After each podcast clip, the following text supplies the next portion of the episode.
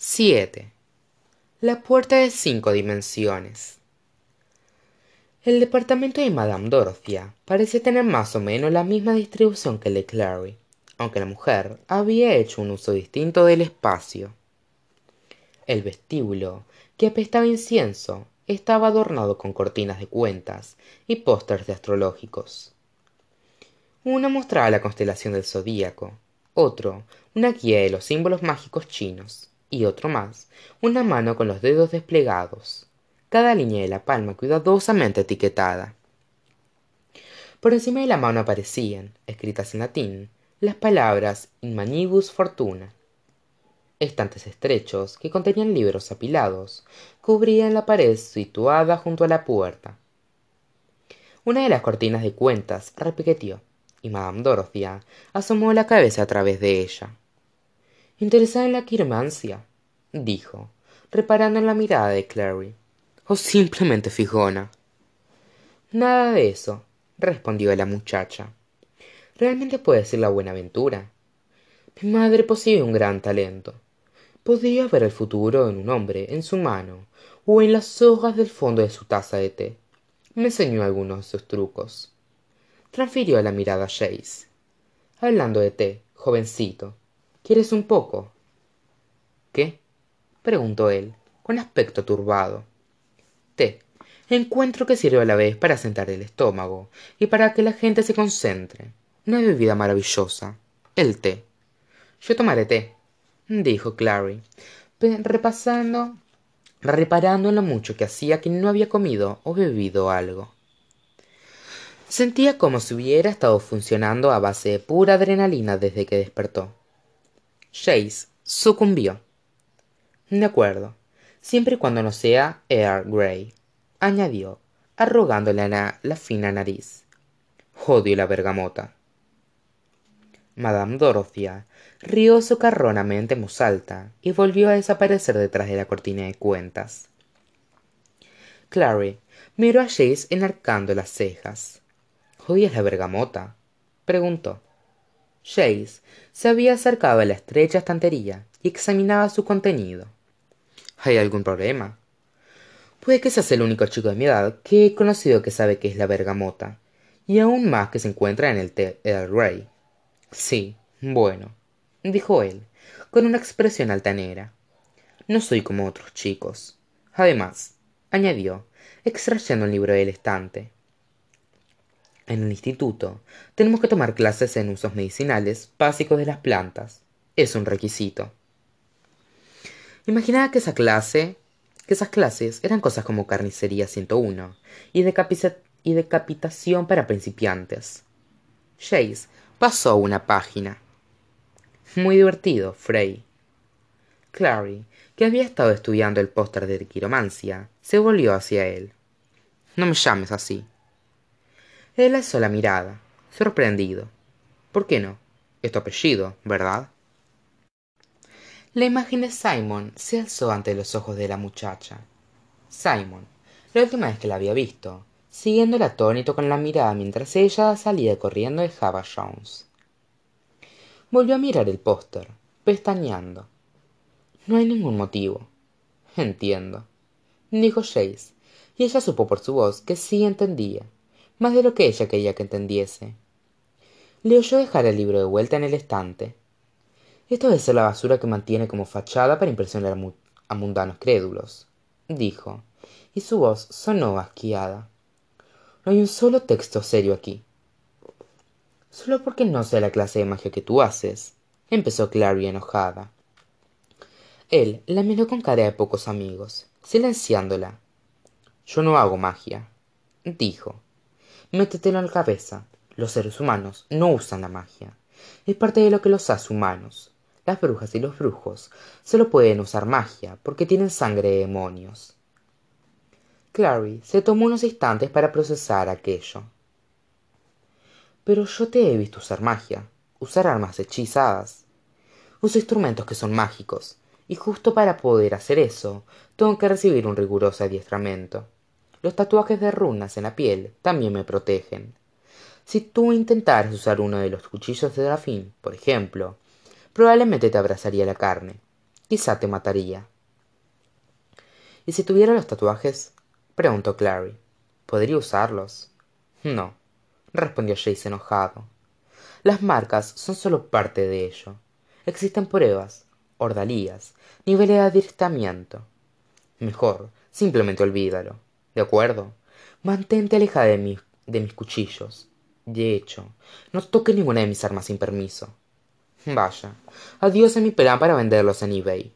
Rezongó clary. Venderlos dónde clary le dedicó una sonrisa insulsa. Un lugar mítico de gran poder mágico.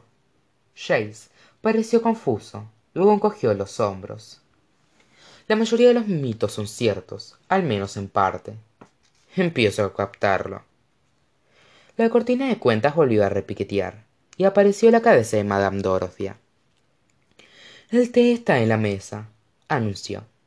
No hay necesidad de que ustedes dos se queden ahí de pie como burros. Pasen al saloncito. Hay un saloncito preguntó clary. Por supuesto que hay un saloncito repuso ella. En qué otra parte iba yo a recibir a las visitas dejaré el sombrero con el que la callo indicó Jace. Madame dorothea le lanzó una mirada sombría. Si fuera la mitad de gracioso de lo que crees muchacho serías el doble de gracioso de lo que eres. Volvió a desaparecer a través de la cortina y su sonoro ja quedó casi sofocado por el tintineo de las cuentas. Jace frunzó el ceño no estoy muy seguro de qué quiso decir. De verdad repuso clary. Yo lo entendí perfectamente.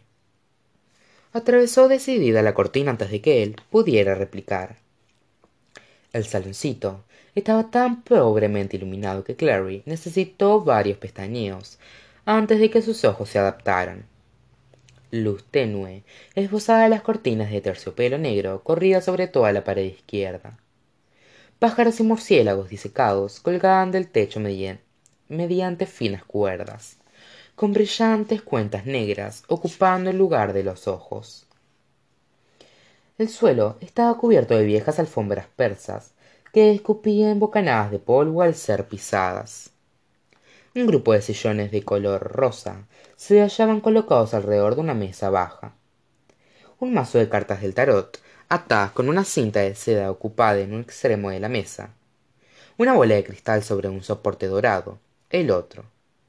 En el centro de la mesa había un servicio de té dispuesto para las visitas. Un plato de sándwiches cuidadosamente apilados. Una tetera azul humeante. Y dos tazas de té con platitos haciendo juego colocadas con esmero frente a dos de los sillones. Vaya exclamó clary con voz débil esto tiene un aspecto magnífico. Se acomodó en uno de los sillones. Sentarse era una sensación agradable. Dorothea sonrió. Los ojos le centelleaban con un humor malicioso. Tomen un poco de té dijo levantando la tetera. Leche azúcar clary miró de soslayo a Jace que estaba sentado a su lado y había tomado posesión del plato de sándwiches examinaba uno con atención. Azúcar contestó clary. Jace se encogió de hombros tomó un bocadillo y dejó el plato sobre la mesa. Clary le observó cautelosa mientras le daba un mordisco. El joven volvió a encogerse de hombros. Pepino dijo en respuesta a la mirada fija de la muchacha. En mi opinión los sándwiches de pepino son justo lo apropiado para el té verdad que sí inquirió madame dorothea sin dirigirse a nadie en particular odio el pepino declaró Jace, y le pasó el resto de su sándwich a Clary.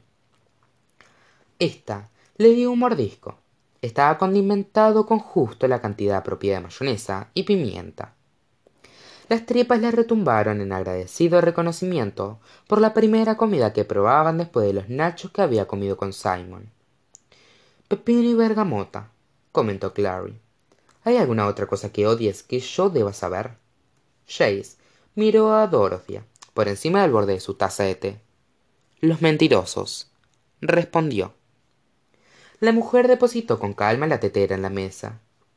Puedes llamarme mentirosa todo lo que quieras. Es cierto, no soy una bruja. Pero mi madre lo era. Eso es imposible, exclamó Jace, atragantándose con su té. ¿Por qué imposible? preguntó Clary, llena de curiosidad. Tomó un sorbo de té. Era amargo, fuertemente aromatizado. Jace soltó una bocanada de aire. Porque son vidas humanas, medio demonios. Todas las brujas y todos los brujos son cruces de razas. Y puesto que son cruces, no pueden tener hijos. Son estériles.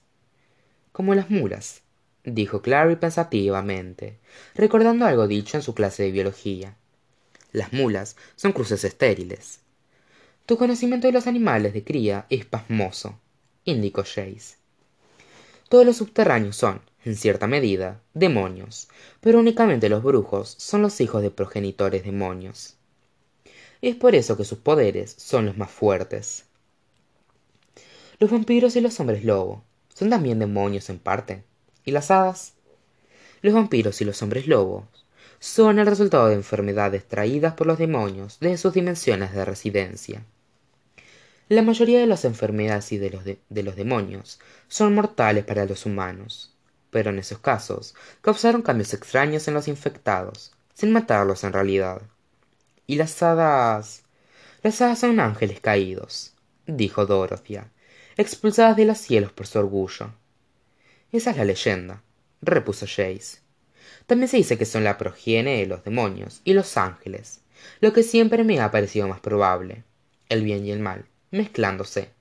Las hadas son tan hermosas como se supone que son los ángeles, pero tienen una gran cantidad de malicia y crueldad en su interior. Y habrás reparado en que la mayoría evita el sol de mediodía. Pues el demonio carece de poder, dijo Dorothy en voz baja, como si recitara una vieja rima, excepto en la oscuridad. Jace le dedicó una mueca de desagrado. ¿Cómo que se supone que son? preguntó Clary a Jace. ¿Quiere decir que los ángeles no...? Se acabaron los ángeles, indicó Dorothea, mostrándose repentinamente realista. Es cierto que los brujos no pueden tener hijos, mi madre me optó porque quería asegurarse de que habría alguien que se ocuparía de este lugar una vez que ella ya no estuviera. Yo no tengo que dominar la magia, solo tengo que observar y custodiar. ¿Custodiar qué? quiso saber Clary. Sí, ¿qué?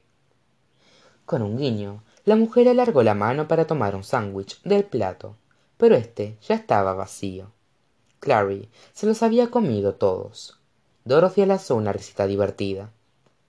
Es bueno ver a una joven comiendo hasta hartarse.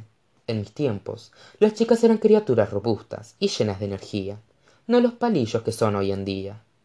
Gracias, dijo Clary. Pensó en la cintura diminuta de Isabel y se sintió repentinamente enorme. Dejó la taza vacía en la mesa con un repiqueteo. Al instante, Madame Dorothea se abalanzó sobre la taza y contempló su interior con atención, mientras una línea aparecía entre sus cejas trazadas a lápiz. ¿Qué? preguntó Clary nerviosa. ¿He agrietado la taza o algo? Está leyendo tus hojas de té, explicó Jace en tono aburrido, pero se inclinó hacia adelante junto con Clary mientras Dorothea hacía girar la taza una y otra vez en sus gruesos dedos, con el ceño fruncido. ¿Es malo? inquirió Clary. No es ni malo ni bueno. Resulta confuso. Dorothea miró a Jace. Dame tu taza, ordenó. Jace se mostró ofendido. Pero no me ha terminado mi. La anciana le arrebató la taza de la mano y arrojó el exceso de té al interior de la tetera. Torciendo el gesto, contempló los restos. Veo violencia en tu futuro, una gran cantidad de sangre derramada por ti y por otros. Te enamorarás de la persona equivocada. También Tienes un enemigo. Solo uno. Esa es una buena noticia. Jace se recostó en su asiento mientras Dorothea dejaba su taza y volvía a tomar la de Clary. Negó con la cabeza. No hay nada que yo pueda leer aquí. Las imágenes están mezcladas, carecen de sentido. Echó una ojeada a Clary. Hay un bloqueo en tu mente. Clary se sintió perpleja. ¿Un qué? como un hechizo que podría ocultar un recuerdo, o que podría haber obstaculizado tu visión. Clary negó con la cabeza. No, claro que no. Jace se incorporó, alerta. No te precipites, dijo. Afirma no recordar haber tenido jamás la visión antes de esta semana. Quizá, a lo mejor simplemente soy de desarrollo lento, le espetó Clary. Y no me mires burlándote solo porque dije eso. Jace adoptó un aire herido. No iba a hacerlo. Ibas a burlarte, lo he visto. Quizá, admitió Jace. Pero eso no significa que no esté en lo cierto. Algo impide el paso de tus recuerdos. Estoy casi seguro de ello. Muy bien. probemos otra cosa. Dorothea dejó la taza y alargó la mano hacia las cartas del tarot envueltas en seda. Las abrió en abanico y se las tendió a Clary. Desliza la mano sobre estas cartas hasta tocar una que no te es caliente o fría, o que parezca adherirse a tus dedos. Entonces la sacas y me la muestras. Obedientemente, Clary pasó los dedos sobre las cartas. Resultaban frescas al tacto y resbaladizas, pero ninguna parecía especialmente cálida o fría. Finalmente, seleccionó una al azar y la sostuvo en alto. El as de copas, dijo Dorothea, pareciendo desconcertada. La carta del amor. Clary le dio vuelta y la miró. La carta resultaba pesada en su mano. El dibujo estaba hecho con auténtica pintura. Mostraba una mano sosteniendo una copa frente a un sol lleno de rayos pintado con pintura dorada. La copa estaba hecha de oro, esculpida con un dibujo de soles más pequeños y tachonada de rubíes. El estilo de la obra le era tan familiar como su propio aliento. Es una buena carta, ¿verdad? No necesariamente. Las cosas más terribles que hacen los hombres las haces en nombre del amor, contestó Madame Dorothea, con ojos relucientes. Pero es una carta poderosa. ¿Qué significa para ti? Que mi madre la pintó, dijo Clary, y dejó caer la carta sobre la mesa. Lo hizo, ¿verdad? Dorothea asintió, con una expresión de satisfecha complacencia en el rostro. Pintó toda la baraja, un regalo para mí. Eso dice usted. Jace se puso de pie, con la mirada fría. ¿Cuánto conocía la madre de Clary? Clary alzó la cabeza para mirarlo. Jace, no tienes que. Dorothea se recostó en el sillón, con las cartas abiertas en abanico sobre el regazo. Jocelyn sabía lo que yo era y yo sabía lo que ella era. No hablábamos mucho sobre ello. A veces me hacía favores como pintar esta baraja de cartas para mí. Y a cambio yo le contaba algún que otro chismorreo del submundo. Había un nombre al que me dio al que me pidió que estuviera atenta por si lo oía y lo hice la expresión de Chase era inescrutable. Qué nombre era ese valentine. Clary se sentó muy tiesa en su asiento. Pero eso es. Y cuando dice que sabía lo que jocelyn era a qué se refiere qué, era ella inquirió Jace. jocelyn era lo que era respondió la mujer. Pero en su pasado había sido como tú una cazadora de sombras un miembro de la clave. No musitó clary. Dorothea la miró con ojos casi bondadosos. Es cierto. Eligió vivir en esta casa precisamente porque porque esto es su santuario. Cortó Jace a Dorothea. No es cierto su madre era un control. Ella creó este espacio oculto protegido. Es un lugar perfecto para que se oculten los subterráneos que huyen eso es lo que hace verdad oculta criminales aquí tú lo llamarías así dijo Dorothea ¿Estás familiarizado con el lema de la alianza? Sed lex dura lex, contestó Jace automáticamente. La ley es duro, pero es la ley. En ocasiones la ley es demasiado dura. Sé que la clave me habría apartado del lado de mi madre, de haber podido. ¿Quiere que les permita hacer eso a otros? De modo que es una filántropa. Jace hizo una mueca Supongo que espera que crea que los subterráneos no le pagan magníficamente por su santuario. Dorothea sonrió ampliamente, lo suficiente para mostrar un destello de molares de oro. No todos podemos salir adelante solo con nuestra belleza como tú. Jace no pareció afectado por la adulación. Debería hablarle a la clave sobre usted. No puedes. Clary se había puesto de pie. Lo prometiste. Jamás prometí nada. Jace mostró una expresión de rebeldía. Avanzó a grandes zancadas hacia la pared y apartó a un lado una de las colgaduras de terciopelo. ¿Quiere decirme qué es esto? exigió. Es una puerta, Jace, dijo Clary. Sí, era una puerta, extrañamente colocada en la pared entre dos ventanas. Era evidente que no podía ser una puerta que condujera a ninguna parte, o habría sido visible desde el exterior de la casa. Parecía como si estuviera hecha de algún metal que brillaba quedamente, de un tono más parecido a la mantequilla que al latón, pero grueso como el hierro. El picaporte tenía forma de ojo. Cállate, replicó Jace. Es un portal, ¿verdad? Es una puerta de cinco dimensiones, afirmó Dorothea, volviendo a depositar las cartas del tarot sobre la mesa. Las dimensiones no son todas líneas rectas, ya lo sabes, añadió, en respuesta a la mirada perpleja de Clary. Hay hondonadas y pliegues, y recovecos y ranuras, todos bien escondidos. Es un poco difícil de explicar cuando no se ha estudiado nunca teoría dimensional. Pero, en esencia, esa puerta puede llevarte a cualquier parte a la que quieras ir en esta dimensión. Es una salida de escape, repuso Jace. Es por eso que tu madre quería vivir aquí, para poder huir en un instante. Entonces, ¿por qué no lo...? empezó Clary, y se interrumpió, repentinamente horrorizada. Por mí, exclamó. No quería irse sin mí, así que se quedó. Jace negaba con la cabeza. No puedes culparte. Clary sintió que las lágrimas se acumulaban bajo sus párpados y apartó a Jace para dirigirse a la puerta. Quiero ver a dónde habría ido, dijo, alargando la mano hacia la puerta. Quiero ver a dónde quería escapar. Clary, no. Jace alargó el brazo para detenerla, pero los dedos de la joven estaban ya cerrados sobre el picaporte. Este giró rápidamente bajo su mano, y la puerta se abrió de golpe, como si ella lo hubiese empujado. Dorothea se puso pesadamente de pie con un grito, pero era demasiado tarde.